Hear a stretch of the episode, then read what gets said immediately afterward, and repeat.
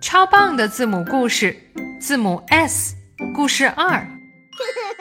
小蛇又吃多了，原来身体细细的，现在身体圆圆的了。小蛇太懒了，平时小朋友们都出去玩耍，它就坐在秋千上看他们玩儿。